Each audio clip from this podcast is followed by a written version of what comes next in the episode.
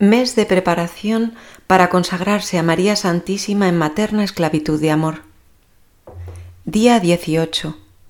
Renovación perfecta de las promesas bautismales. Puntos del Tratado 126 a 133. Como hemos visto anteriormente, San Luis María afirma que esta forma de devoción bien puede definirse como una perfecta renovación de las promesas del santo bautismo.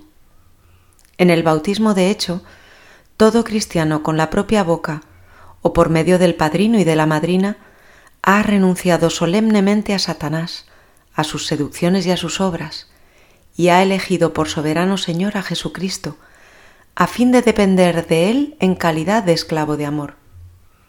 Todo esto sucede en esta consagración, pues se renuncia al demonio, al mundo, al pecado y a sí mismo, y se da enteramente a Jesucristo por manos de María.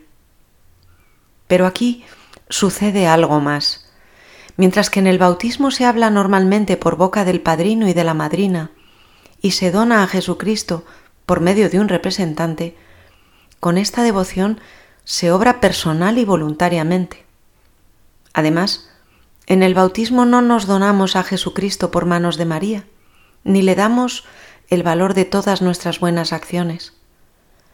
Por medio de esta consagración, en cambio, nos donamos explícitamente a nuestro Señor por manos de María, y a Él consagramos el valor de todas nuestras propias acciones. Santo Tomás escribe que en el bautismo se hace voto de renunciar al diablo y a sus vanidades, pero en realidad, lamentablemente pocos permanecen fieles a aquellas promesas, porque se olvidan de los compromisos contraídos en el santo bautismo. Muchos concilios se han pronunciado sobre este problema, en particular el concilio de Trento, en el que se consideraron como causa principal de tanta corrupción en las costumbres el olvido y la ignorancia en que viven los cristianos respecto de las promesas bautismales. Ellos no encontraron mejor medio para resolver tales males que inducir a los cristianos a renovar los votos y las promesas del santo bautismo y recordarles que mediante este sacramento fueron consagrados a Jesucristo como esclavos de este Redentor y Señor. Ahora bien, ya que el concilio y los padres de la Iglesia han subrayado la importancia de renovar las promesas bautismales, es razonable entonces que se cumpla perfectamente con una total consagración a nuestro Señor por medio de su Santa Madre. Decimos de manera perfecta porque para consagrarnos a Jesús utilizamos el más perfecto de todos los medios, la Virgen Santísima. Respuesta a algunas objeciones. San Luis de Montfort termina respondiendo a algunas objeciones que se le podrían poner a esta devoción. A. Si alguno objetara que esta forma de devoción es nueva, le responde diciendo que no lo es en cuanto a que los concilios, los padres y varios autores antiguos y modernos hablan de tal consagración a nuestro Señor o de la renovación de los votos del santo bautismo.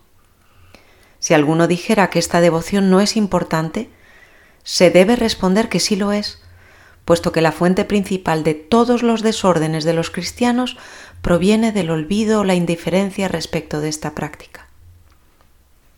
B.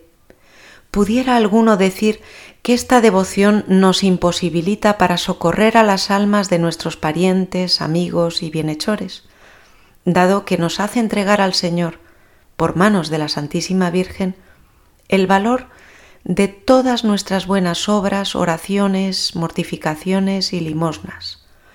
A lo cual el santo responde, no es creíble que nuestros amigos, parientes y benhechores salgan perjudicados porque nos entreguemos y consagremos sin reserva al servicio del Señor y de su Santísima Madre.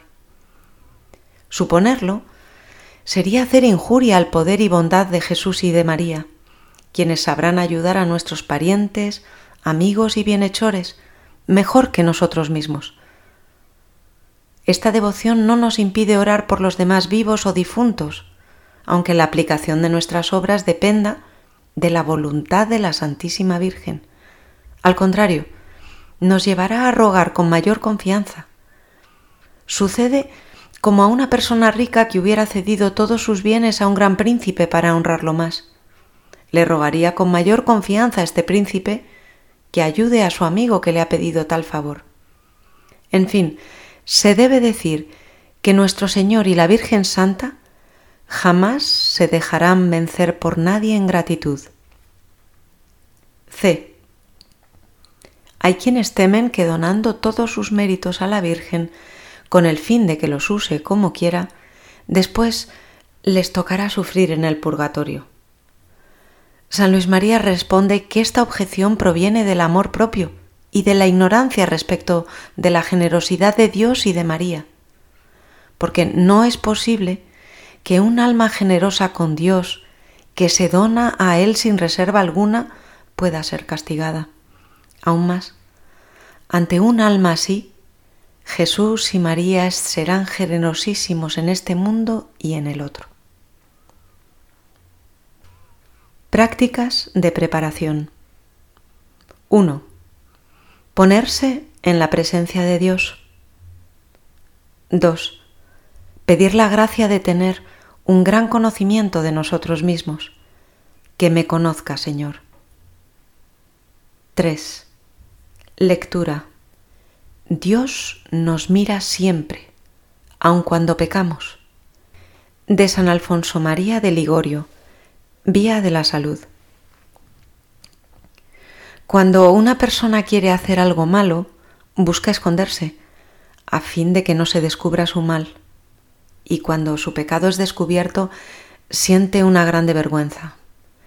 El pecado es como darle bofetadas a Dios, como escupirlo en la cara. ¿Qué súbdito tendría la arrogancia de violar las leyes delante del mismo príncipe? Mas el pecador sabe que Dios lo ve y a pesar de esto no se detiene a pecar delante de su Dios, haciéndolo testigo de su propio pecado. He aquí por qué la vida de nuestro Redentor fue así de amarga y penosa, porque Él, nuestro amado Redentor, tenía siempre delante de sus ojos nuestros pecados. He aquí por qué especialmente en el huerto de Getsemaní sudó sangre y sufrió agonía de muerte, declarando que era tanta su tristeza que bastaba para quitarle la vida. Triste está mi alma hasta la muerte. Marcos 14:34. ¿Qué cosa lo hace agonizar de este modo y sudar sangre sino la vista de nuestras culpas? Ah, mi querido Salvador, he aquí el insensato que en tu cara ha despreciado vuestros santos preceptos.